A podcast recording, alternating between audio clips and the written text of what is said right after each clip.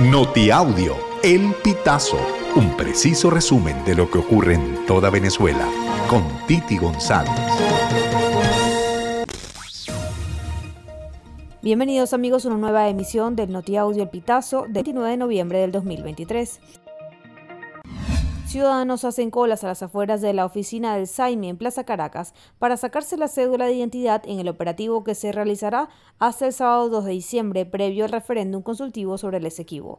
De acuerdo a reportes compartidos en la red social X, antes del mediodía ya no se estaba pasando a más usuarios por el día de hoy. Aseguraron que hay que estar desde muy temprano debido a las largas colas. Gerardo Blight asegura que en las próximas horas debería darse un procedimiento para levantar inhabilitaciones. hoy y mañana debe producirse un procedimiento.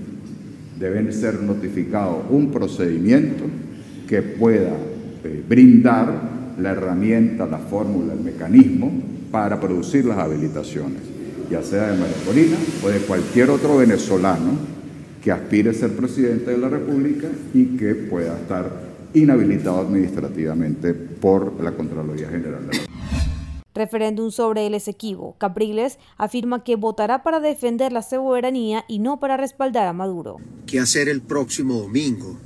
Y si yo voy a votar el próximo domingo. Por supuesto que voy a votar. Es que esto no se trata de Maduro, ni se trata del PSU.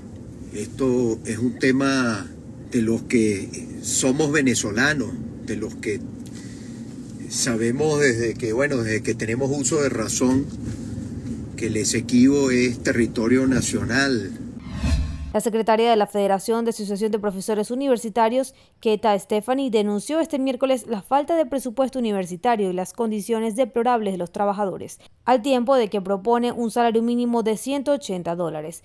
Estos graves atropellos se han materializado a pesar de la permanente denuncia y movilización, sostuvo la representante gremial en una rueda de prensa que convocaron para informar la agenda por el Día del Profesor Universitario el próximo 5 de diciembre.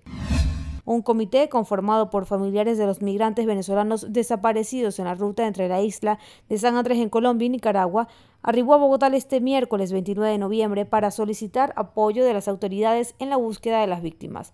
María José Sánchez, cuñada de una de las desaparecidas identificada como Madeleine Alcardi, confirmó al Pitazo que el grupo está conformado por unas ocho personas, de las cuales algunas ya están en Bogotá y otras viajarán desde el estado Táchira.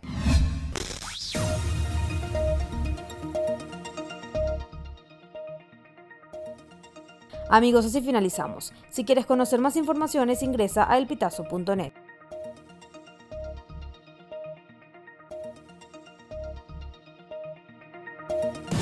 Estas informaciones puedes ampliarlas en nuestra página web, elpitazo.net.